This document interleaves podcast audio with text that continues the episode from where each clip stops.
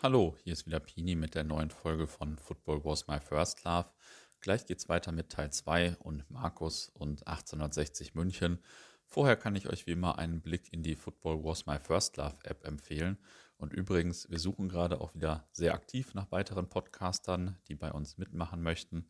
Meldet euch gerne bei mir über die bekannten Kanäle, wenn ihr Lust habt, bei uns mitzumachen, selbst einen Podcast zu machen oder wie auch immer. Ähm, ja, jetzt aber erstmal viel Spaß beim Hören. Wie ging das denn dann äh, weiter, also in der zweiten Liga und so? Ich weiß nicht, wie hast du die Zeit dann erlebt oder den ganzen Niedergang, weil das ging ja dann ziemlich weit runter. Ja, ja, also es war schon, muss ich sagen, so ein Tiefpunkt in meiner Fanzeit. Es war ja auch ziemlich chaotisch im Verein. Also wir hatten dann äh, nach Wildenmoser dann in den zehn Jahren irgendwie sieben verschiedene Präsidenten und, und x verschiedene Trainer und, und Manager und Geschäftsführer. Also das war absolute Katastrophe. Und äh, gefühlt war das dann äh, in der zweiten Liga auch irgendwie so, so eine Zeit, wo man irgendwie ja, seine Identität irgendwie verloren hat. Also keiner wusste mehr, wie es so wirklich weitergeht. Und man war dann irgendwie ähm, so die, die graue Maus der zweiten Liga. Und ich habe vor kurzem auch den Podcast angehört mit dem Kuttenkönig von, von Hertha BSC, wo er eben mhm. Ähnliches beschreibt. Da hat er ja auch beschrieben, ähm, dass er wegen dem Investor bei Hertha BSC sich manchmal wünschen würde, abzusteigen.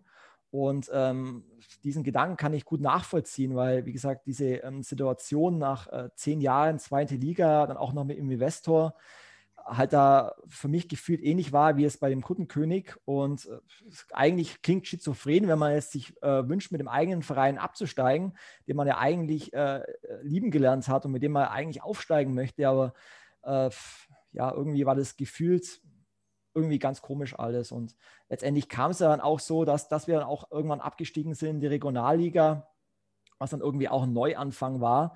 Aber wie gesagt, das war zum Schluss irgendwie auch eine Frage der Zeit. Wir haben dann die letzten äh, zwei Spielzeiten immer gegen den Abstieg gespielt, immer Relegation. Einmal äh, gegen Kiel, wo wir dann äh, im Rückspiel gerade noch in der Nachspielzeit äh, drin geblieben sind durch das 2-1 äh, von Kai Bülow.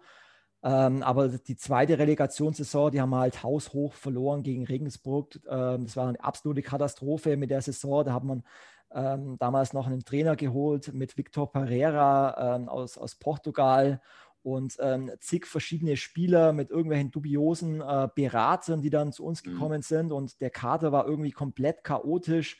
Das Mannschaftsgefüge war irgendwie komplett auseinandergerissen. Es gab da gar keine Hierarchie mehr. Ähm, in einer Saison wurden irgendwie 30 Spieler, drei Torhüter und drei Trainer allein eingesetzt. Also da hat es einfach hinten und vorne äh, nicht mehr gepasst. Und ja, irgendwann sind wir dann abgestiegen in, in eigentlich in die dritte Liga. Aber wir hatten dann auch ähm, gar kein Budget mehr, um, um, die, um die dritte Liga irgendwie zu, zu investieren. Und es ging dann auch irgendwie als der, der schwarze Freitag äh, von, von 60 ein. Und dann musste man zwangsabsteigen in die Regionalliga. Und ja, das war dann irgendwie so, so ein Neuanfang, sage ich mal, für die Löwen. Wir hatten dann Glück, sage ich mal, dass, dass sich äh, mit Robert Reisinger dann äh, direkt ein neuer Präsident gefunden hat, weil der, der alte Präsident dann auch irgendwie von, äh, heute auf morgen dann irgendwie komplett gegangen ist. Also erst hat er uns in die ganze Scheiße reingeritten und dann war er weg.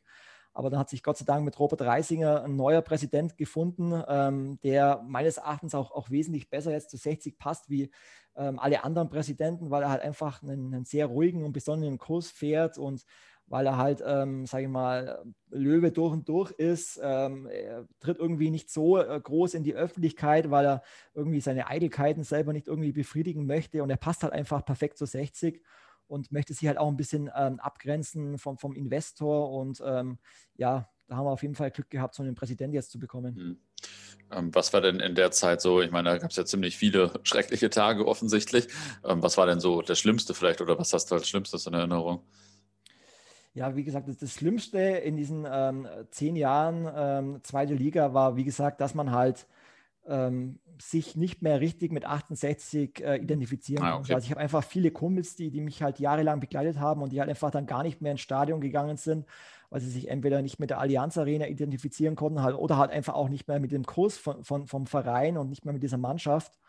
Und es ist halt dann traurig anzusehen, wenn du halt siehst, wie zum einen ähm, Kumpels, mit denen du jahrelang ins Stadion gehst, ähm, irgendwann keinen Bock mehr haben oder wenn man sich selber auch nicht mehr mit der Mannschaft identifizieren kann. Und wie gesagt, gerade die drei letzten ähm, Saisonen in der zweiten Liga, ähm, das war einfach eine Katastrophe. Mhm. Ja, ich habe demnächst noch mal ein paar andere Kollegen hier im Podcast von einem westdeutschen Traditionsverein. Da haben wir schon vorher äh, gesagt, äh, die prägen immer das Wort von seinen Vereinen lieben und hassen. ähm, und das kann man natürlich schon gut nachvollziehen, wobei ich ja das äh, Glück habe, dass bei uns äh, selten so weit runtergeht oder emotional vielleicht schon, aber nicht in den Ligen. Ähm, Gab es denn auch Highlights eigentlich in der zweiten Liga? Also hast du irgendwelche Fahrten vielleicht oder Spiele besonders gut in Erinnerung oder so? Ja. In der ganzen Zeit? Also generell ist es so, ich sage mal, dass, dass jedes Auswärtsspiel irgendwie äh, mit Erinnerungen verbunden sind. Mhm. Ähm, weil du einfach äh, ja tolle äh, Erfahrungen mit, mit, mit Freunden hast und mit Fanclubs hast und letztendlich jedes Spiel bleibt irgendwie in Erinnerung. Und man hatte ja ähm, trotzdem immer wieder die Hoffnung, doch aufzusteigen, obwohl man dann doch immer wieder enttäuscht wurde. Aber was bei mir äh, in Erinnerung blieb, war zum Beispiel damals das Pokalspiel gegen Alemannia Aachen 2008. Äh, es war damals ein Flutlichtspiel auf dem Tivoli an einem Dienstagabend, cool. noch auf dem alten Tivoli. Und äh, da hat halt Aachen 2-0 geführt bis kurz vor Schluss. Und ähm, ja, damals sind dann viele Fans schon frustriert, äh, kurz vorher dann heimgefahren. Und dann hat es halt 60 wirklich noch geschafft, in der 83., 85. und 88. Minute noch drei Tore zu schießen. Mhm und damit halt weiterzukommen im Pokalspiel. Und das war natürlich Gänsehaut pur. Also wenn du halt äh, eigentlich gar keine Chance mehr hast, du liegst 2-0 hinten äh, in, im Pokalspiel und dann schießt du halt innerhalb von fünf Minuten kurz vor Schluss noch drei ja. Tore, das ist natürlich mega. Ja, absolut. Ein anderes Spiel, was, was mir auch noch äh, in Erinnerung geblieben ist, ähm, war ähm, unser Pokalspiel 2007. Äh, und zwar nicht das Pokalspiel der ersten Mannschaft, sondern der U19. Mhm. Und es ist ja, äh, ich sage mal, Wunsch von jedem Fan, mal äh, seinen Verein im Pokalfinale zu sehen. Und ähm, ja, damals war es halt äh, unseren U19-Mannschaft. Dann haben wir gedacht, die, die Chance muss man jetzt nutzen. Wann schafft man es sonst noch mal ein Pokalfinale ähm, zu sehen? Und ähm, es waren damals zwar nur 500 äh, Fans im Stadion in Berlin, mhm. ähm, aber wir haben dann äh, 2-1 äh, gewonnen gegen Wolfsburg und äh, ich weiß noch, dass, dass die Feier danach auch mit der Mannschaft im, im Stadion dann einfach auch äh, mega war. Und mhm. ähm, das waren auf jeden Fall, sagen wir mal, zwei so Highlights in diesen zehn Jahren, wobei man schon sagen muss, dass diese zehn Jahre zweite Liga in der Allianz Arena schon ziemlich trist waren. Also ja. hat nicht viel Spaß gemacht. Für mich waren letztendlich äh, die Highlights als, als Fan immer mal wieder die, die Besuche der Trainingslager.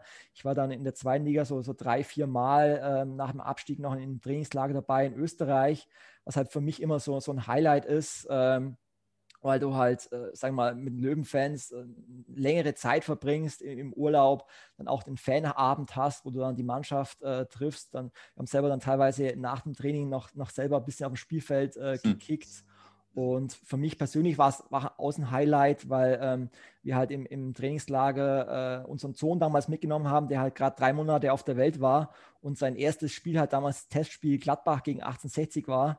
Und ähm, jetzt ist natürlich auch so, so eine persönliche äh, Erinnerung, die man dann irgendwie immer, immer, immer mitträgt. Ja, ja, das kann ich nachvollziehen. Ähm, die Stadion-Thematik war ja gefühlt auch immer mit dem äh, Niedergang von 1860 verbunden. Also äh, Stadion ist ja bei 1860 in meiner Wahrnehmung immer, also so, solange ich 1860 kenne, ein großes Thema, weil es auch schon immer Fanzines gab und so weiter und so fort und weil 1860 sehr mit dem Stadion an der Grünwalder Straße natürlich verbunden ist, auch wenn da lange Zeit gar nicht gespielt wurde und vielleicht auch gerade deswegen. Ähm, sag vielleicht mal ein paar Sätze zu eurer Identifikation oder deiner persönlichen vielleicht auch mit dem Grünwalder Stadion und was das Stadion so für euch bedeutet. Ja, also gerade bei mir ist die Identifikation schon äh, mit dem Stadion äh, sehr groß. Also so groß, dass ich es äh, mir sogar auf die Haut tätowiert habe. Mhm. Ähm, ich sage mal, 1860 gehört einfach ins, ins Grünwalder Stadion oder viele nennen es auch 60er Stadion, weil es einfach geil ist, wenn du halt ein Stadion direkt in der Stadt hast. Und ähm, ja, Giesing, also der Stadtteil, wo das Stadion ist, ist halt auch so ein, so ein kleiner Stadtteil, der halt umgeben ist von, von unzähligen urigen Kneipen und ist halt einfach eine ganz andere Atmosphäre. Äh, du gehst früher schon mal Richtung Stadion, triffst vorher äh, Kumpels, trinkst mit denen ein paar Bierchen in, in den unzähligen äh, Kneipen. Und gerade in Giesing gibt es halt zahlreiche äh, ja, Kneipen, die halt einfach Assos sind, kultig und man hat, riecht einfach den Geruch von, von Zigaretten, Bier und das ist halt ganz anders, wie wenn du in der Allianz Arena, da gab es zwar auch so einen Fan-Treff, aber der war halt einfach mega steril, wie irgendwie so eine Kantine. Und das ist ja. halt einfach ganz anders, wenn du halt ein Stadion direkt in der Stadt hast. Und ist ähnlich wie im englischen Fußball, wo du halt vorher irgendwie in die Pubs gehst. Und so ist es halt mit dem Grünwalder Stadion auch. Mein erstes Erlebnis mit dem Grünwalder Stadion war äh, übrigens eine Festnahme.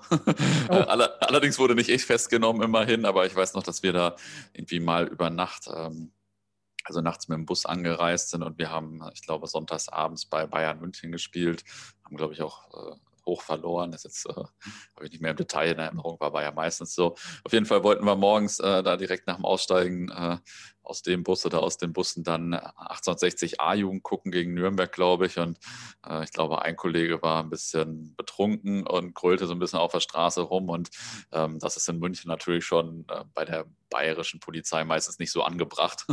und ich glaube, das habe ich so in Erinnerung, dass da der Kollege festgenommen wurde, weil er ein bisschen im äh, Suff rumgegrölt hat. Das ist so meine erste persönliche Erinnerung an äh, das Stadion an der Grünwalder Straße.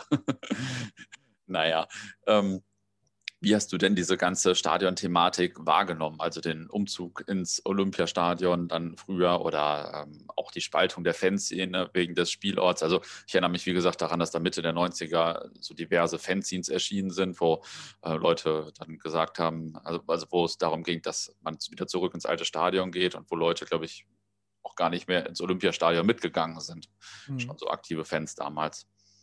Also wie gesagt, mein, mein erstes Spiel damals, 1995, war ja äh, als Löwenfan im, Olymp mhm. im Olympiastadion. Das war ja schon auch damals mit die erfolgreichste äh, Zeit von, von 60. Ähm, aber das war ja auch, die, die, sagen wir mal, die Saison, wo dann 60 Grad vom Grünwalder Stadion ins Olympiastadion damals umgezogen äh, ist. Und es gab damals schon äh, viele Diskussionen wegen dem Stadionumzug. Und ähm, zu der Zeit äh, waren die Fans noch nicht ganz so gespalten wie dann später, weil es war damals natürlich der, der Erfolg noch relativ frisch und man hat sich auf die Gegner der ersten Liga gefreut. Und vor allem, es gab damals halt auch die Perspektive, weil halt damals der, der damalige Bürgermeister von München, äh, Ude, halt beim Aufstieg auf dem Rathaus, Rathausbalkon halt auch versprochen hat, dass das 60er-Stadion eben umgebaut wird. Äh, mhm. was dann im Nachhinein einfach eine eiskalte Lüge war. Aber deswegen hat man den Umzug damals in, in die, äh, ins Olympiastadion halt einfach auch äh, mitgemacht, weil man halt äh, eine Hoffnung hatte. Aber natürlich ähm, hat es dann irgendwann auch zu einer Spaltung ähm, geführt, vor allem spätestens dann mit der Allianz Arena, weil mhm. es einfach dann einen großen Riss in der Fanszene gegeben hat. Ähm, das hat dann dazu geführt, dass, dass die äh, Ultras, die Chaoten damals sich dann auch aus der aktiven Fanszene äh, zurückgezogen haben und ähm, es gab dann einfach ja, großen Umbruch, äh, teilweise gar, gar kein Support mehr in der Allianz Arena. Und das hat schon zu einem Riss in der, in der Fanszene geführt. Hm. Wie standest du denn damals zum Bau der Allianz Arena oder zu eurer Beteiligung an dem Bau? Ja. Ähm, also man muss dazu sagen, dass es äh, damals sowohl Befürworter ähm, gab äh, für den Bau der Allianz Arena, weil man einfach den, also weil manche den Traum hatten irgendwie vom, vom großen Fußball in einem neuen Stadion. Äh, aber es gab natürlich auch ähm, die Realisten, zu denen ich auch gehörte, die halt ähm, gesagt haben, das, das, Stadion passt überhaupt nicht zu 60. Und mhm. ähm, das war ja noch die Zeit äh, von, von Karl-Heinz Wildmoser, der halt damals äh, den, irgendwie den Traum hatte, irgendwie nach der Champions League-Saison ähm, 2001 ähm, irgendwie zusammen mit den Bayern irgendwie ein Stadion zu bauen. Und ähm, der Hintergrund war ja auch, ähm, dass die Bayern ähm, für die Fußball-WM oder in München ein neues Stadion wollten und die Stadt eben damals gesagt hat, ähm, dass sie halt diese ganze Infrastruktur für das Stadion nur bauen, wenn halt beide Vereine in dem Stadion spielen, also sowohl 60 mhm. als auch Bayern. Und ähm, ja, Wildmoser hat halt damals irgendwie einen Höhenflug gehabt und wollte halt irgendwie auf Augenhöhe mit, mit Bayern sein und hat, hat sicherlich auch irgendwie den Wunsch gehabt, beim äh, Eröffnungsspiel der WM irgendwie neben Beckenbauer auf der Ehrentribüne zu sitzen, ähm, was ihm ja damals auch den Namen Gröpatz einbrachte, also größenwahnsinnigster Präsident aller Zeiten. Aber das war sicherlich... Das war doch äh, Dr. Niebaum. Ja, das heißt auch so, ja. Äh, auf jeden Fall hat es damals dann eben äh, zur enormen Spaltung der Fanszene ge äh, geführt. Einerseits eben ähm, die Befürworter von eben der, dem Stadionneubau und halt den, denjenigen, die halt lieber ins Grünwalder Stadion äh, zurück wollten. Und äh, Wildmoser war halt damals äh, bei den Fans sowas wie ein Sonnenkönig, weil er halt ähm, die, die, äh, den Verein von der Bayernliga in die erste Liga ähm, geführt hat. Und was er halt extrem gut konnte, war halt irgendwie äh, Menschen zu manipulieren oder zu beeinflussen mit seiner Art. Und ähm, es hatte dann irgendwann, sage ich mal, diesen Bürgerentscheid gegeben in München, äh, wo dann eben die, die Bürger gefragt wurden, ob sie dann einen Stadionneubau äh, wollten. Und ähm, ich selber war halt damals in, in einer äh, Initiative aktiv. Ähm, wir haben dann Fanzine rausgebracht, die hieß damals der zwölfte Mann. Und ähm, wir waren damals so die, die Opposition, wurden wir damals genannt. Und wir haben halt ähm, dafür gekämpft, dass wir halt äh, kein gemeinsames Stadion ähm, wollten mit den Bayern und haben dann eben auch Fanzines vor dem Stadion verteilt, haben Flugzettel gemacht, haben Aufkleber gemacht und haben halt alles versucht, um damit eben äh, 60 kein gemeinsames Stadion mit den Bayern baut. Und es gab halt dann ähm, auch ein Gegenkonzept ähm, von äh, Manni Schwabel damals, der früher mal bei 60 gespielt hat und der halt ähm, ein Konzept vorgelegt hat, wie man halt das Grünwalder Stadion ausbauen kann zu, einer, zu einem eigenen Stadion mit, mit äh, Modernisieren und mit, äh, äh, mit äh, komplette Verdachung und alles. Und ähm, da gab es dann auch eine ganz berühmte Veranstaltung damals äh, im, im Hofbräu-Keller, wo halt dieses äh, Stadionkonzept vorgestellt wurde. es hätten 25.000 Zuschauer Platz gehabt mit Tiefgarage und allem drum und dran. Ähm, wir haben damals auch irgendwie noch versucht, noch mehr Aufmerksamkeit ähm, zu generieren, haben damals so einen Trauermarsch gemacht äh, mit einem Sarg und äh, wollten damit irgendwie halt zeigen, dass man äh, mit dem neuen Stadion irgendwie die Fankultur zu Grabe trägt und ähm, wollten damals dann auch äh, die Haupttribüne stürmen mit Wildmoser, wurden damals dann noch äh, kurz vorher irgendwie von der Polizei gestoppt. Aber durch diese ganzen Diskussionen war damals die Stimmung natürlich schon ziemlich aufgeladen und ähm, vor allem halt auch innerhalb der Kurve. Also war es einfach die eine Seite gab, die halt, äh, sag ich mal, Wildmoser folgen wurden mit seinen Plänen und halt einfach auf die anderen Seite die, die Leute, die halt das Ganze kritisch betrachtet haben. Und es hat dann teilweise halt auch in der, in der Fankurve selber ähm, eskaliert und mhm es war halt einfach eine sehr emotionale Zeit. Und wie es halt beim Fußball so ist, wenn halt Fans ein bisschen zu viel getrunken haben, dann mhm. eskaliert es halt manchmal. Und das Ende vom Lied war halt dann irgendwann, ähm, dass wir halt den Kampf verloren haben. Die Allianz Arena wurde dann irgendwann ähm, gebaut. Und ich weiß noch, ich war damals äh, auf einer Fanveranstaltung, auf der Wultenmoose eben auch war und habe dann eben äh, auf dem Podium dann gefragt, was denn mal ist, wenn dann das 80 mal absteigen sollte und wurde dann irgendwann äh, belächelt von den Fans. Schnell was trinken. Ja, mach mal.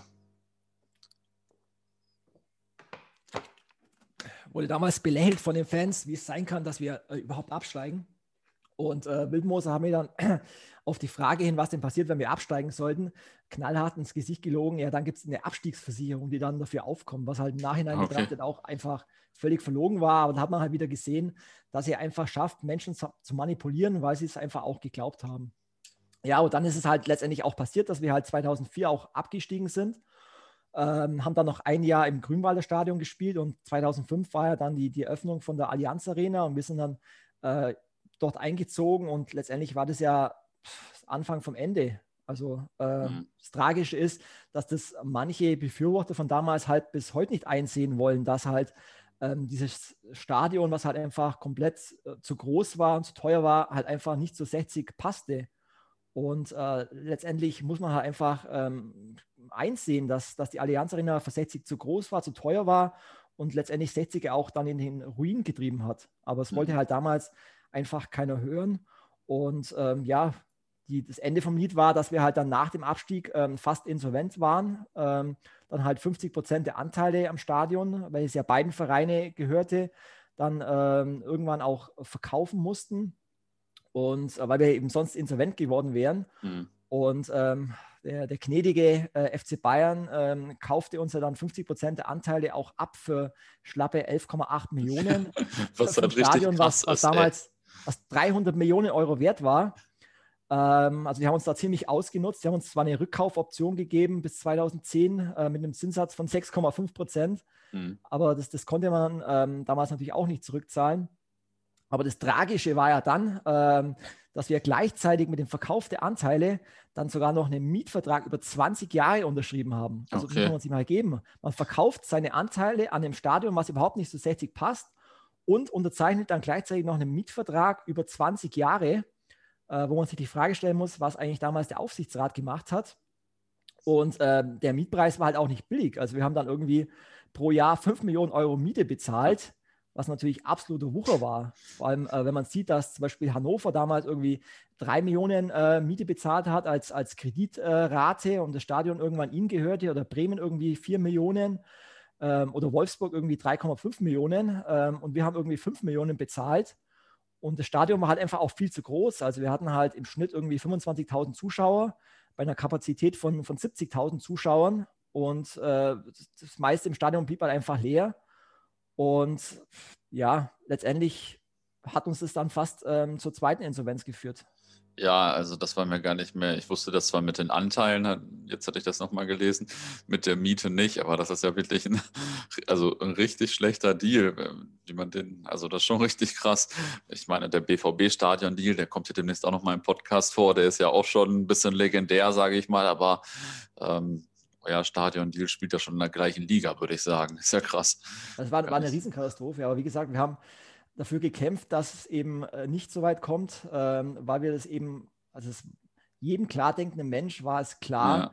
dass du, dass es keinen Sinn macht, äh, mit, mit Bayern zusammen in einem Stadion zu spielen, dass du dein, deine Identität verlierst, dass du dich nicht mehr äh, richtig abheben kannst, dass du dich nicht mehr richtig vermarkten kannst und dass du einfach ein Problem bekommst, falls du mal absteigst. Es war eigentlich ja. jedem klar, aber trotzdem war es scheinbar viel nicht klar und ähm, es war dann so ein Politikum, aber es musste scheinbar so kommen.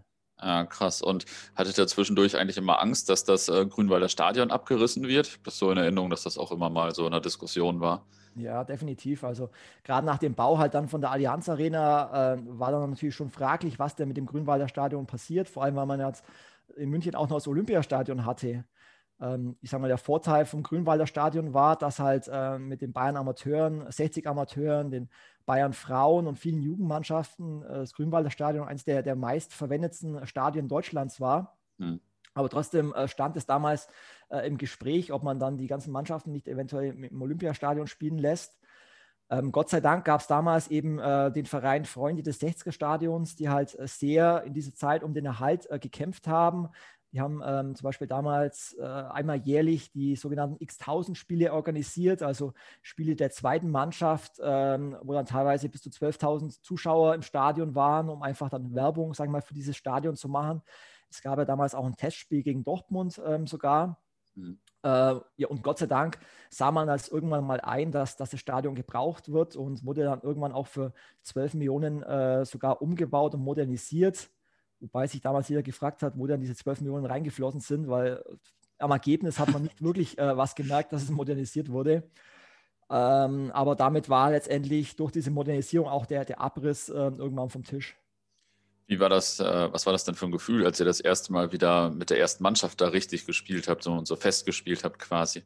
Also es war also für mich Gänsehaut pur. Also es war, mhm sensationell. Ich kann mich noch erinnern, wie, wie aufgeregt ich damals äh, vor dem Spiel war und, und, wie groß dann die Emotionen und die Freude ähm, beim ersten Spiel waren. Vor allem, ähm, weil ich ja jahrelang oder weil wir jahrelang dafür gekämpft haben ums Grünwalder Stadion. Und von dem her war das natürlich damals äh, ja wie eine Genugtuung, ähm, mhm. dass wir unser Ziel wieder erreicht haben. Und ich habe eigentlich die ganze Zeit immer daran geglaubt, dass wir irgendwann wieder dran spielen. Es war wie so ein, wie so ein Lebenstraum. Und ich habe es irgendwie auch immer wieder gespürt, immer wenn, wenn wir mit den Amateuren doch gespielt haben, bei x1000, bei Freundschaftsspielen. Ich habe irgendwie innerlich immer wieder gespürt, wir werden irgendwann mit der ersten Mannschaft wieder dort spielen. Und ähm, ja, letztendlich mit dem Abstieg in die Regionalliga ähm, waren dann irgendwann die, die Verträge mit der Allianz Arena auch obsolet und ja, hat uns dann wieder ermöglicht, dort zu spielen, wo wir eigentlich hingehören. Mhm. Ähm, ja, das äh kann ich mir vorstellen, dass das ein krasses Gefühl ist. Wie sehen denn eigentlich so die zukünftigen äh, Stadionpläne aus, falls 1860 jetzt mal wieder Bundesliga spielt oder so, also erste Liga spielt? Ja, ich hoffe, dass es irgendwann mal wieder so weit sein soll. ähm, also zum einen hat 2019 die Stadt München eine, eine Machbarkeitsstudie in Auftrag gegeben, ähm, inwieweit das Stadion umgebaut werden kann. Und ähm, 2020 gab es dann von der Stadt auch einen äh, positiven Vorbescheid, dass das Stadion umgebaut werden kann auf 18.100 Zuschauer äh, mit Überdachung, mit Business Seats, mit VIP-Bereich und so weiter. Und so wie es ausschaut, wird das Stadion jetzt ähm, auch für, für 30 Millionen ähm, umgebaut, was eben auch die Stadt zahlt, weil es ja ein städtisches Stadion ist. Mhm. Und ähm, es gibt eben auch schon das Feedback von, ähm, vom DFB oder von der DFL, dass im Falle ähm, eines Aufstiegs eben ähm, ein Jahr ähm, 60 in der zweiten Liga in diesem Stadion, wie es momentan ist, spielen darf. Ich glaube, beim KSC gibt es ja momentan eben auch so eine Sonderlösung für ein Jahr. Und dann, wie gesagt, wenn es umgebaut wird, ähm, dann braucht man natürlich erstmal eine, eine Zwischenlösung. Dann wird man wahrscheinlich ausweichen auf ein anderes Stadion, vielleicht Olympiastadion für, für ein, zwei Saisons, bis es dann umgebaut ist. Und äh, die Pläne sind auf jeden Fall dann zukünftig in einem ähm, modernisierten, umgebauten Grünwalder Stadion zu spielen. Mhm. Ähm, und seit 2017 geht es ja auch insgesamt wieder aufwärts, so in meiner Wahrnehmung. Wie hast du das Jahr 2017, 18, also die Saison in der Regionalliga Bayern empfunden? Das ist ja, wenn man schon im Europapokal gespielt hat und so, ist ja sicher krass, auf einmal so eine Regionalliga wieder zu spielen. Definitiv. Ähm, also ich sag mal, zum einen ähm, war es natürlich zum einen mal traurig, dass man überhaupt abgestiegen ist. Aber wie gesagt, es war natürlich auch äh, ja, so eine Art Neuanfang. Und ähm, diese Regionalliga-Saison war natürlich einerseits ähm, ernüchternd, ähm, weil es nach dem Abstieg keiner so recht wusste, wie es überhaupt weitergeht. Aber ähm, aus der Ernüchterung wurde relativ schnell Freude, als man dann, wie, wie gesagt, eben äh, zum einen wieder ins Grünwalder Stadion äh, umgezogen ist aber zum anderen eben auch, weil man mit diesem Abstieg dann eben wieder eine komplett neue und vor allem ehrliche, bodenständige Mannschaft hatte, mit der man sich mhm. vor allem identifizieren konnte, was halt mit der Zweitligamannschaft eben nicht mehr der Fall war. Und man hat dann eben nach dem Abstieg ähm, die U23-Mannschaft genommen, hat dann noch ein paar A-Jugendspieler genommen, hat dann noch vielleicht äh, angereichert um ein paar Führungsspieler aus der letzten Zweitligasaison, wie Sascha Mölders oder äh, Jan Mauersberger und hatte damit halt wirklich eine, eine coole Mannschaft. Und das Coole in der Saison war halt, ähm, dass man halt fast jedes Spiel in der Regionalliga gewonnen hat, was natürlich für, für einen Löwenfan auch eine ganz neue Erfahrung war. Mhm. Und dazu war natürlich, dass jedes äh, Spiel, jedes Auswärtsspiel eigentlich fast ein Heimspiel war. Äh, also ich weiß zum Beispiel das Spiel damals gegen äh, die zweite Mannschaft von Nürnberg, da waren halt 20.000 Löwenfans in Nürnberg. Mhm. Und es war natürlich für eine Regionalliga äh, sensationell. Und äh, muss natürlich dazu sagen, dass wir damals natürlich dann auch das Glück hatten, direkt wieder aufzusteigen in die dritte Liga. Keine Ahnung, was äh, passiert wäre, wenn, wenn wir es nicht aufgestiegen wären wieder.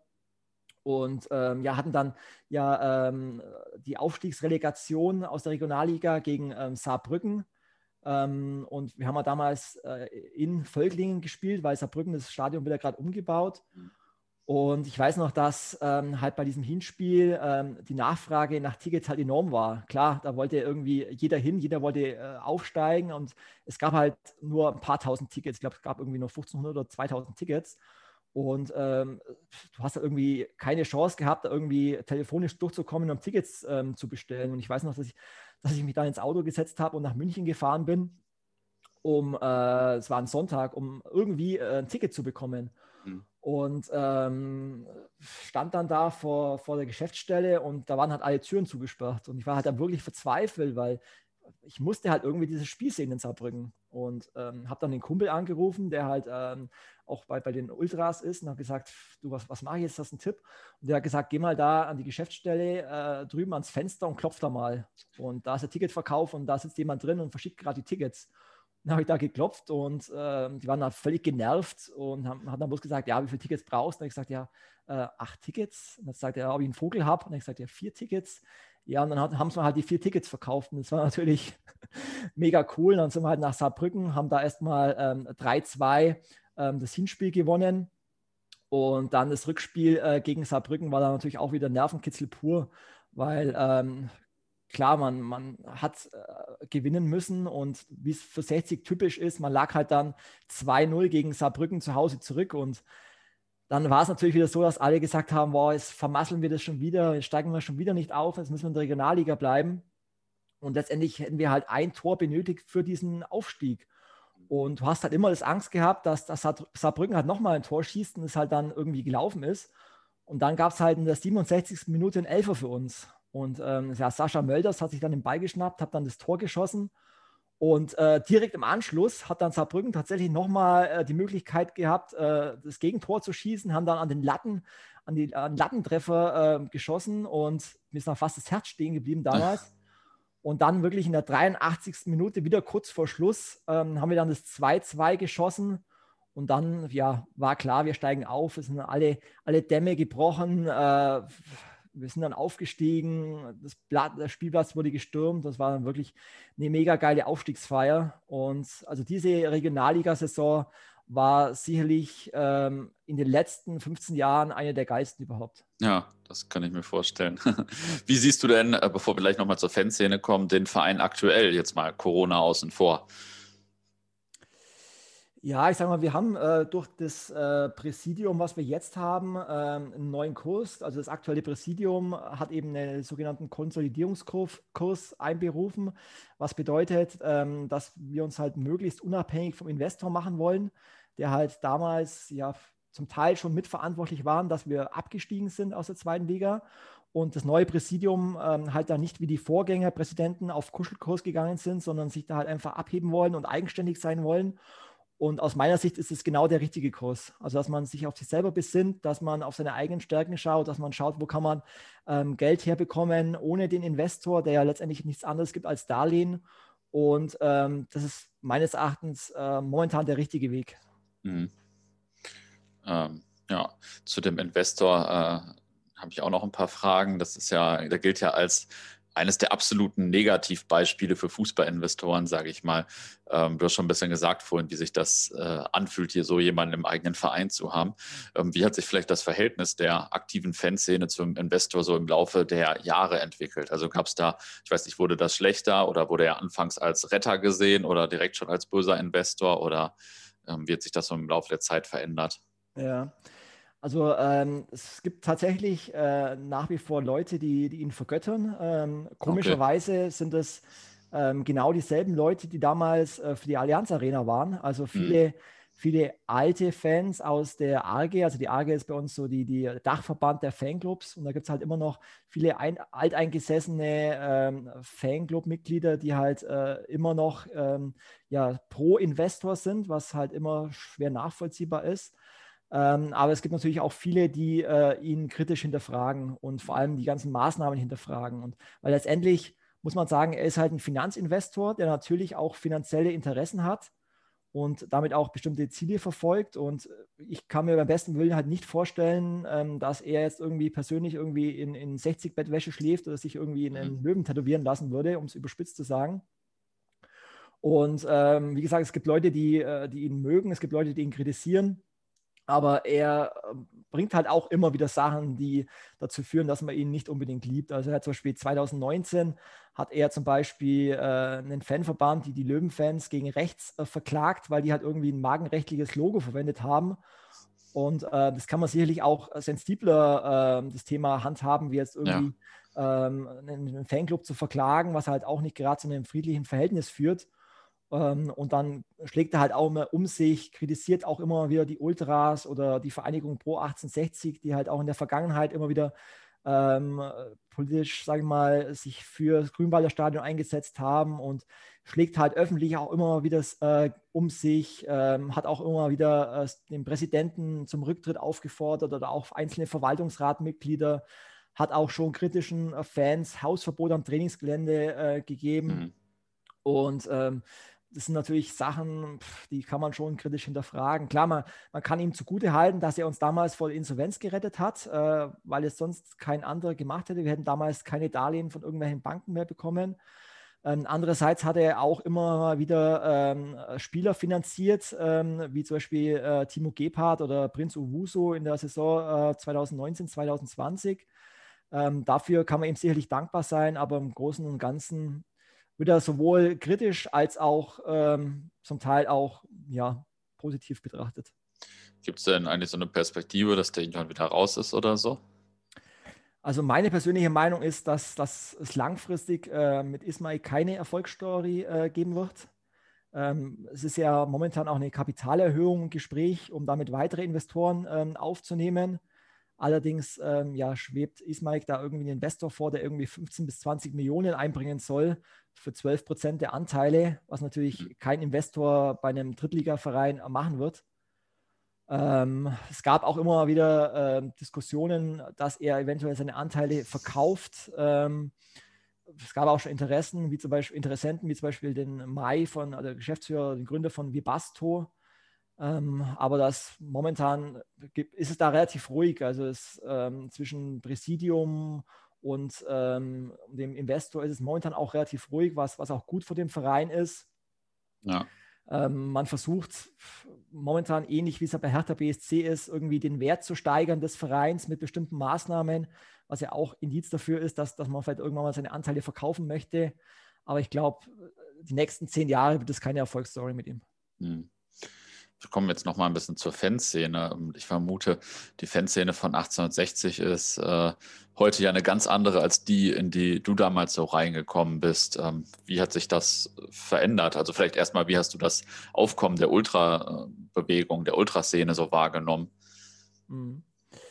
Also ich sag mal, die ähm, ersten Ultras ähm, bei 1860 waren ja so Mitte der 90er ähm, die Chaoten ähm, das waren so die, die ersten, ähm, die damals mit Choreografien und Pyro äh, auf sich aufmerksam gemacht haben. Ähm, damals eben auch ähm, mit einem Vorsänger, dem Marco damals, äh, eben den Vorsänger in der Kurve hatten, was halt damals auch noch relativ neu war, weil früher war, war halt, äh, waren halt hauptsächlich, sagen wir mal, die, die Kutten in der Kurve und da war es natürlich relativ neu, dass dann Mitte der 90er auf einmal eine Ultra-Gruppierung kam, die dann so die, die Kurve ähm, übernommen hat, was in der Anfangszeit auch zum Teil auch kritisch gesehen wurde, ähm, weil es war halt damals viel äh, spielbezogener Support und das hat sich halt dann nach und nach ähm, verändert. Aber so die, die ersten äh, Ultras waren dann eben ähm, die Chaoten. Und ähm, die waren natürlich damals relativ präsent, haben sich allerdings dann eben auch mit der Zeit äh, vor allem dann auch wegen dem Stadionstreit ähm, und der Zerrissenheit der Fans dann eben auch ähm, ja, mehr und mehr zurückgezogen. Es gab dann ähm, irgendwann auch einen, einen, Generationswechsel, wie bei äh, vielen äh, Vereinen, wo dann irgendwie alle vier bis fünf Jahre so ein Generationswechsel kommt.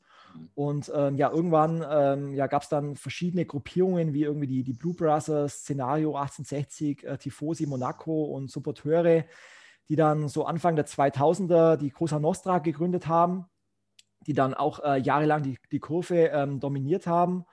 Und ähm, ja, da gab es allerdings dann auch äh, irgendwann so 2004 dann äh, mit dem Einstieg in die Allianz Arena auch den, so den ersten ähm, Generationswechsel und ähm, viele von den Alt-Ultras ähm, ja, sind dann rüber in die Sitzplätze und ähm, neue Gruppierungen wie die Rabauken oder Münchner Freiheit haben sich dann der, der Cosa Nostra angeschlossen und ähm, das ging dann, sagen wir mal, so bis 2011, bis dann eben ähm, der Investor kam.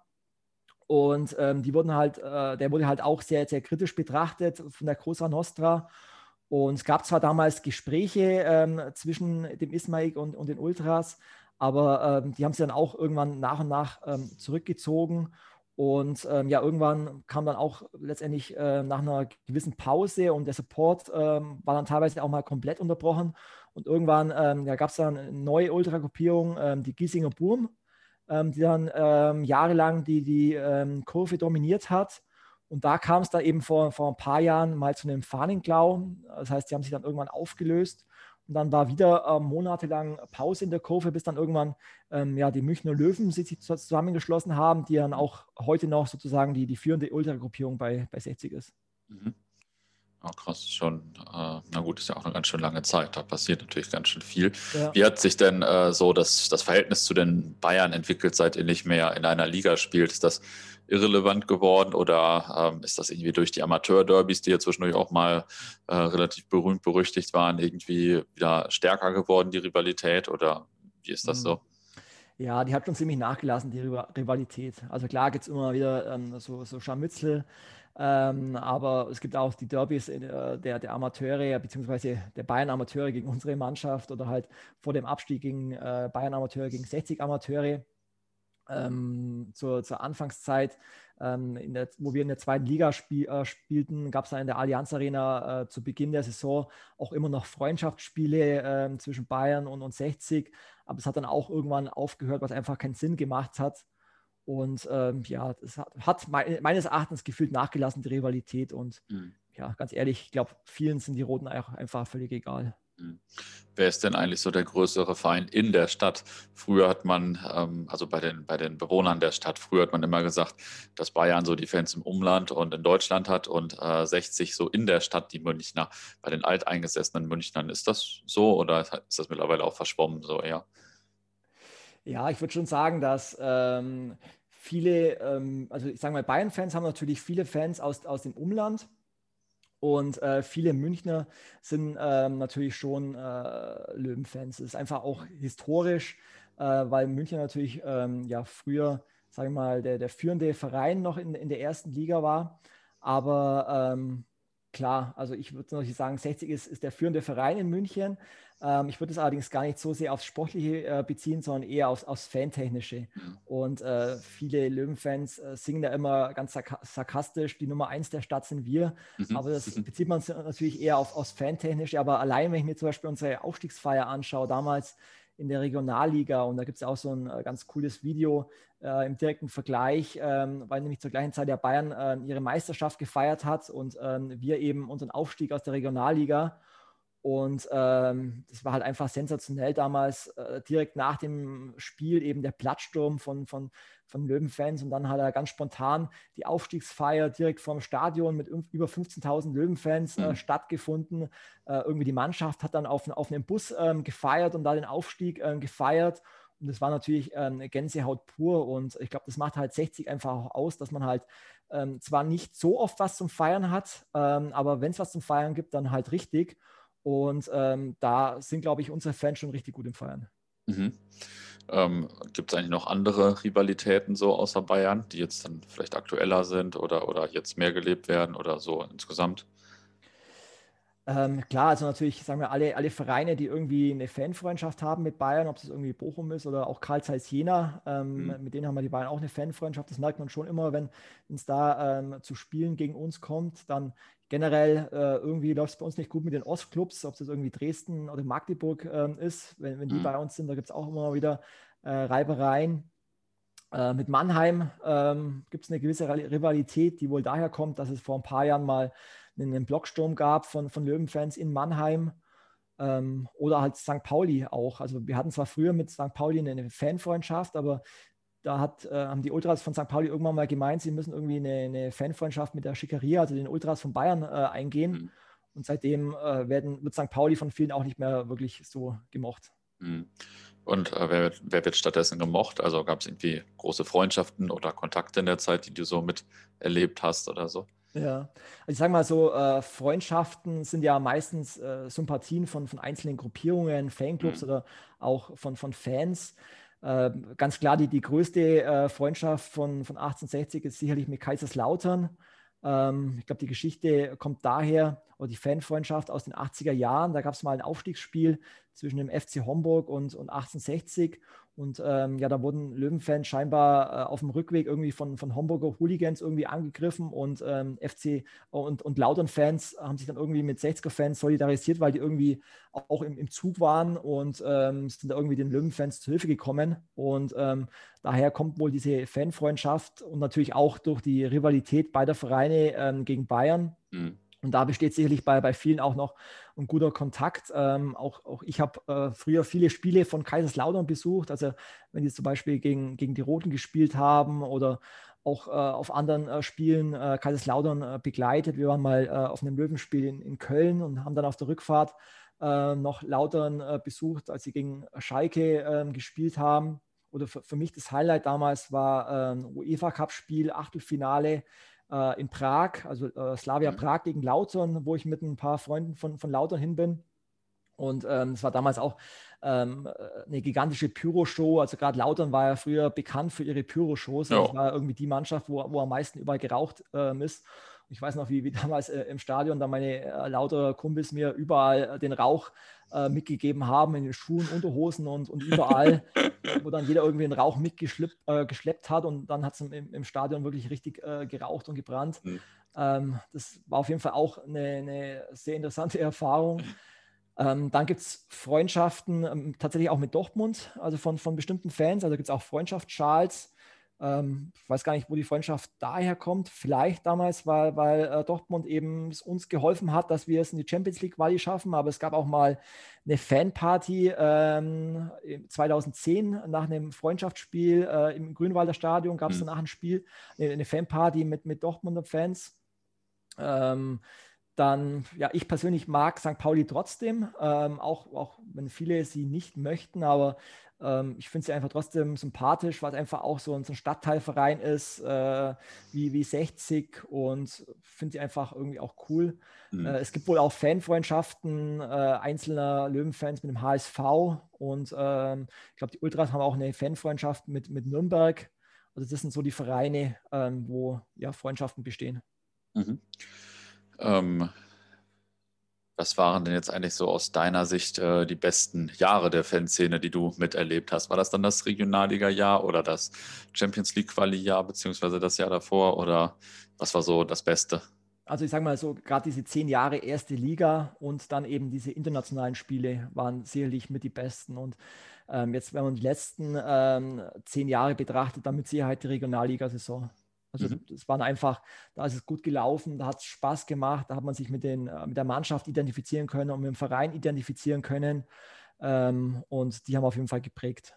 Ja, und ähm, wir gucken noch ein bisschen über den Tellerrand. Du warst ja früher auch viel mit der Nationalelf unterwegs, hast du äh, im Vorfeld gesagt. Ähm, erzähl mal ein bisschen, wo, wo mhm. warst du so unterwegs, wo warst du dabei? Also jetzt gerade in der Zeit, ähm, wo 60 natürlich nicht international gespielt hat, hat man sich oder habe ich mir natürlich irgendwie eine Ersatzdroge gesucht. Und zur Nationalmannschaft kam ich tatsächlich über, ich sage mal, ein paar erlebnisorientierte Freunde von mir, die halt damals schon, schon regelmäßig die Nationalmannschaft ähm, begleitet haben. Und muss dazu sagen, das sind, äh, waren es sowohl Löwen-Fans als auch Bayern-Fans und halt auch ein paar Leute, die halt eigentlich mit, mit Fußball gar nichts zu tun hatten, die halt eher so die, die Party wollten. Hm. Und ich glaube, mein erstes Spiel Nationalmannschaft war auch so Ende der 90er Jahre. Es war damals ähm, Deutschland gegen Türkei im, im Olympiastadion in München. Äh, waren damals allerdings, glaube ich, damals knapp 60 Prozent äh, türkische Fans im Stadion und die, die haben da richtig ähm, Stimmung gemacht. Aber trotzdem war es irgendwie ein interessantes Spiel. Ich war damals irgendwie ähm, angefixt von, von der Nationalmannschaft. Es waren damals ja auch ganz andere Zeiten und habe dann auch ähm, ja, ein paar erlebnisorientierte Spiele besucht, wie zum Beispiel damals ähm, das Spiel gegen, gegen England äh, in München, wo wir zwar 5 zu 1 äh, verloren hatten, aber da ging es auch richtig zur Sache vorher. Also ich weiß noch, wir waren damals im, im Augustinerkeller äh, vor dem Spiel und ähm, saßen da irgendwie im vorderen Bereich und im hinteren Bereich saßen irgendwie die Engländer. Und es hat sich dann irgendwie ähm, immer mehr hochgeschaukelt, äh, diese Stimmung in, in, im Augustinerkeller. Und ich weiß noch, wie, wie ein Kumpel von mir dann irgendwann mal angefangen hat, irgendwelche äh, dummen Lieder zu singen. Und es hat sich dann immer mehr hochgeschaukelt, bis sich dann irgendwann, ja, die Engländer irgendwie dann irgendwie sämtliche Tische und Maskrüge nach vorne geschmissen haben. Und okay. äh, dann, dann ja. sprangen teilweise Fans dann direkt aus der Scheibe raus, aus dem Augustinerkeller. Also da ging es richtig zur Sache. Oder was ich auch noch in Erinnerung habe, war damals äh, absolut Blödsinn eigentlich, dass das äh, Spiel Österreich äh, gegen Deutschland, ähm, und zwar zum, zum 100 äh, Jahre Feier vom, vom Öf, ÖFB, was damals eigentlich als Freundschaftsspiel deklariert war, aber das dann eigentlich nicht wirklich ein Freundschaftsspiel war. Mhm. Oder äh, damals auch Deutschland ähm, gegen Holland in, in Gelsenkirchen. Mhm. Also das waren auf jeden Fall, sag ich mal, sehr interessante Spiele und ähm, ich habe dann danach auch viele andere Länderspiele äh, in, in, Deutschland besucht, wie jetzt gegen Litauen, Italien, mhm. ähm, Schottland. Ähm, auch gegen äh, Schottland, genau, das war damals in Dortmund auch. Ähm, ich habe damals. Mhm. 2003, ähm, ne? Ja. Genau, war damals auch dann auf der Südtribüne gestanden, was mhm. auch mal eine ganz neue Erfahrung war. Äh, ist ja wirklich äh, sehr cool, doch mal zu stehen. Habe allerdings nur die zweite Halbzeit gesehen, weil wir vorher noch mit, mit Schotten äh, in, in Dortmund gefeiert haben. Und da war ja damals äh, Bertie Vogts Trainer ähm, von Schottland und äh, das hat, war dann auch richtig cool, mit den Schotten zu feiern. Ja. Und ja, habe dann auch viele Auswärtsfahrten ähm, begleitet mit der Nationalmannschaft. Also damals auch das äh, Eröffnungsspiel vom Wembley Stadion 2007. Und ähm, war auch mega cool, weil wir haben damals 2-1 das Eröffnungsspiel äh, gewonnen. Ich weiß noch, mhm. wie damals äh, Christian Pander aus 25 Metern so ein Traumtor mhm. geschossen hat in den Winkel. Und es war dann auch sogar der fünfte Sieg in Folge in, im Wembley und die Engländer waren damals ziemlich okay. deprimiert. Ähm, war dann auch ähm, ja, auf ein paar äh, Europameisterschaften ähm, dabei, zum Beispiel äh, in, in, Österreich. Ich habe da auch vorher ein paar Quali-Spiele äh, besucht, in Irland zum Beispiel. Ähm, mhm war auch ganz cool. Es war 2007 und am, am, Vortag haben wir irgendwie noch das Spiel Shamrock Rovers gegen äh, Drogheda United äh, besucht mhm. und ähm, da waren dann irgendwie, es war organisiert von irgendwelchen deutschen Fans und da waren dann irgendwie mehrere hundert ähm, Deutschland-Fans im Stadion von, von Shamrock Rovers und haben da Richtung Stimmung gemacht mit Pyro und alles. war auch irgendwie mega cool oder irgendwie ja. Äh, in San Marino gewesen, ähm, ist auch irgendwie verbunden mit, mit Urlaub in Rimini. Mhm. Ähm, war dann auch in, in, Frankreich bei der EM, haben da ähm, auch das Spiel gegen Nordirland angeschaut, was halt auch irgendwie mega cool war, weil die Nordiren halt einfach auch mega cool drauf sind. Ähm, haben dann mhm. irgendwie das ganze Spiel über ihr, ihr Lied Will Griggs on Fire gesungen, ja. obwohl sie irgendwie 1-0 verloren haben gegen uns, aber haben dann auch Party gemacht.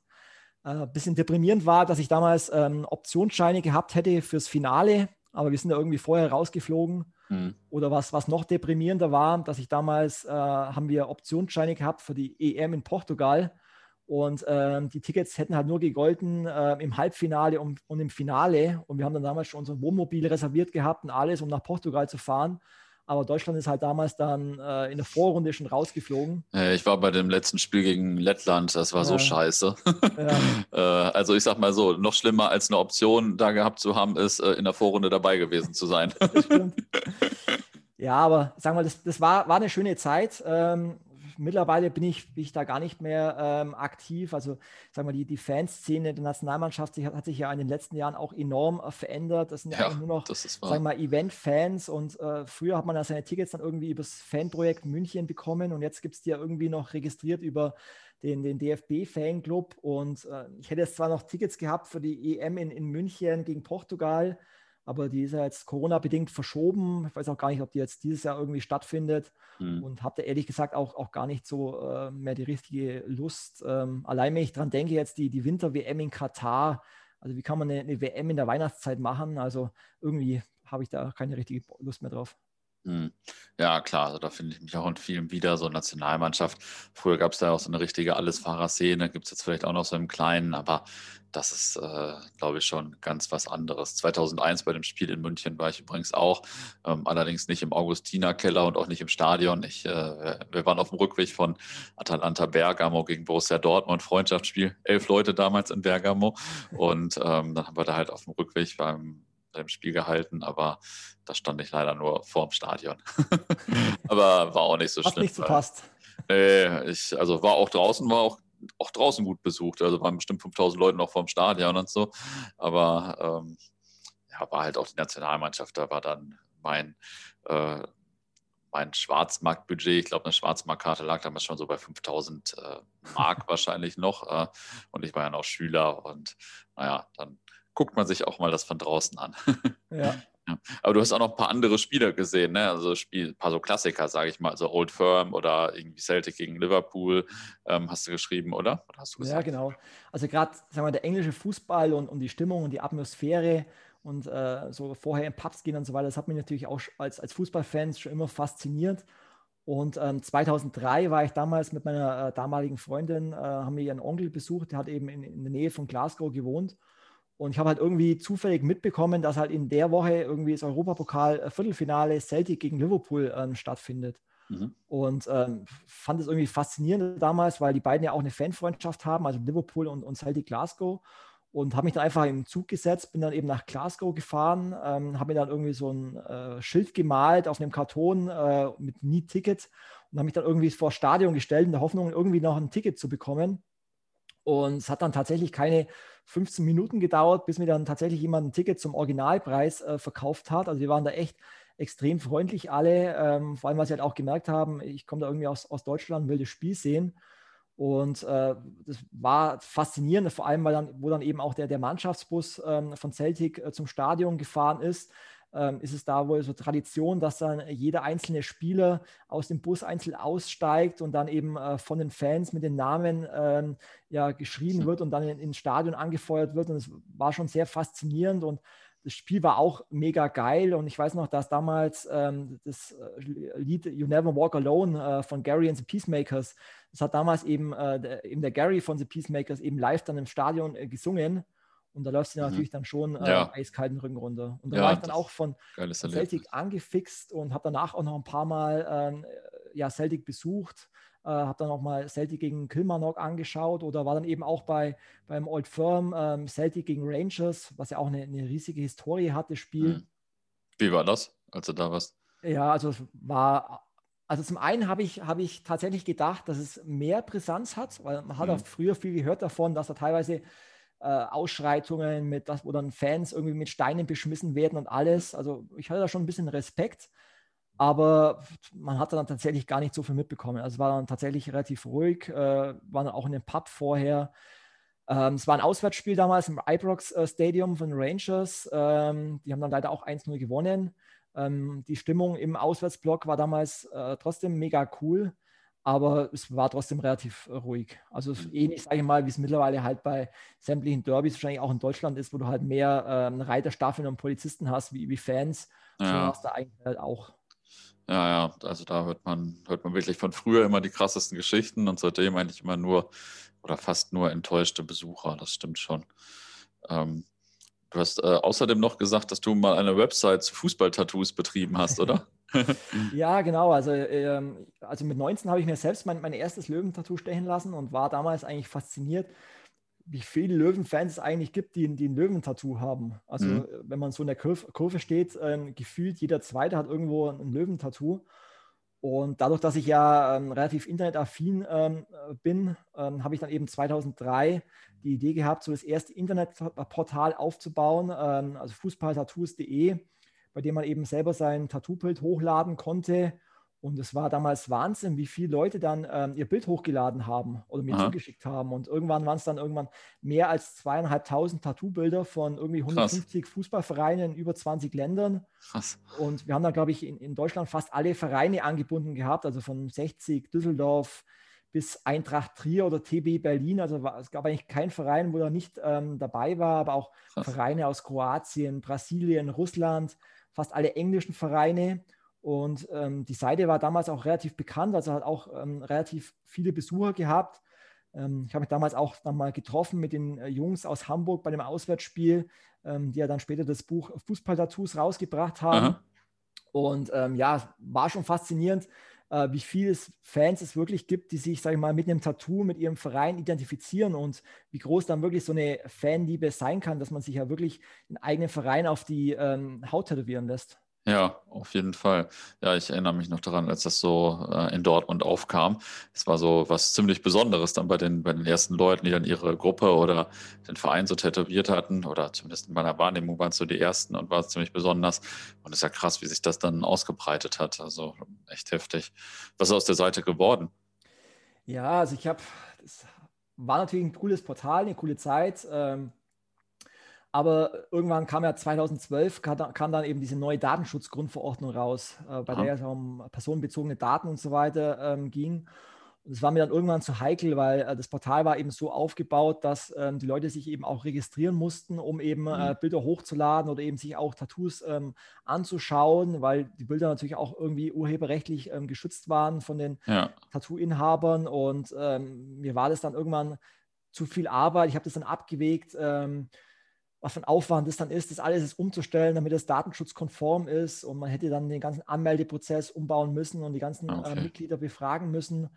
Und ich habe dann nach einem neuen Besitzer eine Zeit lang gesucht, ähm, weil mir einfach die Zeit dazu ähm, gefehlt hat und habe mich dann irgendwann dazu entschlossen, das Ganze einzustellen. Ah, ja, okay. Ah, krass.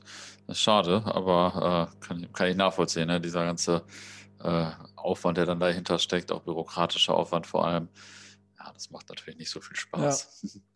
Ja. ähm, eine Sache hast du vorhin noch gesagt, die noch gar nicht auf meinem Zettel stand, äh, mit der Kandidatur für den Verwaltungsrat hieß das, glaube ich. Ne? Wie, wie war das? Erzähl mal ein bisschen. Was, also was war die Situation und wie, wie läuft so eine Kandidatur ab? Also die Situation war so, dass ähm, wir damals noch in der zweiten Liga gespielt haben und äh, wir damals schon ähm, gegen den Abstieg immer wieder gespielt haben und wie gesagt die Identität mit dem Verein immer mehr verloren ging. Und ich hatte damals ähm, das Gefühl, ich, man muss irgendwas bewegen. Also es kann so nicht mehr weitergehen. Und das war gerade ähm, die, die, die erste Saison, wo bei 60 ähm, das sogenannte Delegiertensystem abgeschafft wurde. Das heißt, äh, Wildmoser hat damals ein Delegiertensystem aufgebaut, ähm, wo eben sozusagen es Delegierte gab aus verschiedenen Regionen, die eben im Verein abstimmen konnten und die sozusagen den Verwaltungsrat stellen konnten. Mhm. Und das wurde damals ähm, auf einer Mitgliederversammlung aufgelöst, das Delegiertensystem, sodass sozusagen der Verwaltungsrat und das Präsidium äh, nicht mehr von den Delegierten ähm, bestimmt werden konnte, sondern von allen Mitgliedern. Mhm. Und ähm, damals wurde dann eben ein neuer Verwaltungsrat gesucht. Und ich habe mir gedacht, okay, es muss sich was verändern. Es macht keinen Sinn mehr, langfristig in dieser Allianz Arena zu bleiben. Wir müssen, müssen eine neue Identität aufbauen. Wir müssen ins Grünwalder Stadion. Mhm. Da gab es eben eine Gruppe von verschiedenen Leuten, die sich dann eben dieser, zu, zu dieser Wahl gestellt haben, die eben um eine eigene Identität kämpfen wollten, um den Ausstieg aus der Allianz Arena und so weiter. Und ja, ich habe mich dann eben auch dafür ähm, gemeldet, ähm, weil ich eben was bewegen wollte. Und ähm, ja, war dann letztendlich in der Wahl. Ähm, ich glaube, waren, glaube ich, 30 Leute zur Wahl gestanden und äh, neun Leute kamen dann eben in den Verwaltungsrat. Mhm. Und ich war dann äh, Zehnter, also mir hätten 50 Stimmen gefehlt, um ah, in den Verwaltungsrat schade. zu kommen. Also war relativ knapp. Ähm, aber bin jetzt im Nachhinein auch gar nicht traurig, ähm, weil das natürlich auch immer ein ziemliches Politikum ist und weil sich ja im Nachgang dann auch alles in die, in die richtigen Rahmen äh, bewegt hat. Klar, wir sind zwar abgestiegen, was natürlich sportlich nicht so schön war, aber dafür sind wir wieder in, im Grünwalder Stadion, wofür ich auch kämpfen wollte. Ja. Und deswegen gibt es für mich äh, keinen Grund mehr, auch mit dem neuen Präsidium, äh, hinter dem ich voll und ganz stehe, da jetzt irgendwie noch irgendwie aktiv zu werden. Ja, ja. Aber damals hatte ich das Gefühl, irgendwas machen zu müssen. Und ja. es ist natürlich das eine, immer zu schimpfen. Und da gibt es halt ganz viele Löwenfans, die einfach immer schimpfen über alles. Und das andere ist halt zu sagen, ich stelle mich der Aufgabe, ich stelle mich der Verantwortung und versuche was zu bewegen. Und das war halt damals mein Anreiz. Ja, ja, voll cool. Also finde ich ja immer gut, wenn ähm, jemand nicht nur meckert, sondern auch irgendwas macht dann. Das ist ja, äh, also von 100 Leuten, die meckern, dann gibt es wahrscheinlich wirklich nur neun, die nachher irgendwas machen. Ja. Das ist ja meistens so. Ähm, welche zum Abschluss, welche drei Dinge machen 1860 München für dich aus? Ja, also ich sage mal, äh, 1860 ist halt äh, für mich einfach ein volksnaher, bodenständiger und sympathischer Stadtviertelverein. Also das mhm. merkt man halt, wenn man am Trainingsgelände ist, wenn man am Stadion ist, ähm, wenn man die Mannschaft sieht und man kommt in den direkten Kontakt mit der Mannschaft und ähm, mir ist es auf jeden Fall wieder bewusst geworden beim Aufstieg in, in die dritte Liga von der Regionalliga, allein wie wir halt diesen Aufstieg gefeiert haben. Es war wahrscheinlich bei uns so eine Feier, wie wenn andere irgendwie eine Meisterschaft feiern würden oder irgendwie mhm. den, den, Gewinn der Champions League. Und ich denke, das, Besondere ist halt einfach, dass man halt durch solche Siege einfach auch die, die kleinen Freunde im Leben äh, einfach nochmal viel mehr zu würdigen weiß. Und klar, Fußball ist mittlerweile einfach ein knallhartes Business. Das, das wissen wir, glaube ich, alle. Ähm, aber wenn man dann sieht, dass man mit ganz beschränkten Mitteln äh, und aber dafür halt mit einer mega coolen Mannschaft auch aufsteigt, dann gibt es einem einfach so viel zurück, für das man jahrelang einfach äh, wieder zehrt. Und ähm, das macht für mich eigentlich 60 aus. Mhm. Ähm, und welchen Moment deiner Fankarriere oder vielleicht auch der 1860 Vereinsgeschichte würdest du gerne nochmal erleben? Ja, also eigentlich würde man meinen jetzt, ich würde sagen, irgendwie nochmal gegen Bayern zu gewinnen. Hm. Aber äh, was ich gerne nochmal erleben würde, ist irgendwann nochmal ein internationales Spiel, zum Beispiel in England. Und mhm. äh, muss jetzt gar kein, keine Ahnung, äh, Champions League oder UEFA Cup Spiel sein, sondern es kann einfach auch nur ein stinknormales Freundschaftsspiel sein. Und mhm. das, das ist eigentlich mein Ziel, irgendwann mit, mit 60 nochmal international irgendwo hinzufahren und natürlich irgendwann mal wieder in die erste Liga aufzusteigen, das ist natürlich so, so ein Lebenstraum. Mhm. Aber so zwischendrin mal wieder so eine Freude zu haben, um mal äh, mit 60 nach England zu fahren, vorher mit den Löwenfans in den Pub zu feiern, das wäre schon mal wieder cool. Mhm. Jetzt musst du zum Abschluss noch eine Anekdote erzählen. Boah, da gibt es so viele äh, eigentlich, über die ich erzählen könnte. Aber ähm, vor ein paar Jahren waren wir mal mit ein paar Kumpels ein Wochenende in Köln und haben da Fortuna Köln gegen, gegen 60 angeschaut. Und ich weiß noch, dass es äh, geregnet hat ohne Ende. Und ähm, nach dem Spiel sind wir irgendwie noch feiern gegangen und hatten irgendwie den, den kompletten Hangover. Ich weiß noch, dass irgendwie in der Früh irgendwie ein Kumpel mit einem blauen Auge ins Hotel zurückgekommen ist. Ein anderer hat irgendwie mhm. das Hotel gar nicht mehr, gar nicht mehr gefunden. Und das ist halt irgendwie so exemplarisch äh, für den Spaß, den man halt einfach bei ganz vielen Auswärtsfahrten hatte die letzten Jahre. Ähm, es gibt natürlich so viele Anekdoten in den letzten 26 Jahren äh, Fan sein, die einfach, ähm, ja, da könnte man wahrscheinlich ein Buch drüber schreiben, aber was, was für mich halt auch ein Thema ist oder ein Trauma eigentlich ist, ist für mich so ein Taxitrauma. Das ist auch vielleicht noch so eine Anekdote. Und zwar, äh, das war sowohl beim EM-Spiel in, in, Klagenfurt ähm, als auch beim, beim Spiel Irland gegen Deutschland in, in Dublin. Da war es so, dass wir bei beiden Spielen ein Hotel außerhalb hatten. Und es war überall so, dass wir um Biegen und Brechen kein Taxi bekommen haben. Es gab keine Busverbindung mehr zu der Zeit, es gab keine Aha. Zugverbindung mehr.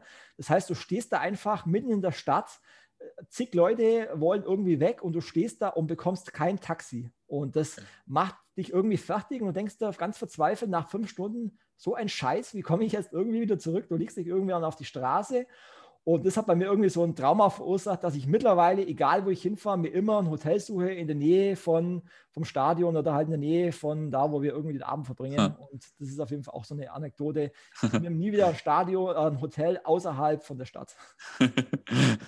ja, verständlich. Cool, dann vielen Dank erstmal für das Gespräch. Ja, vielen Dank.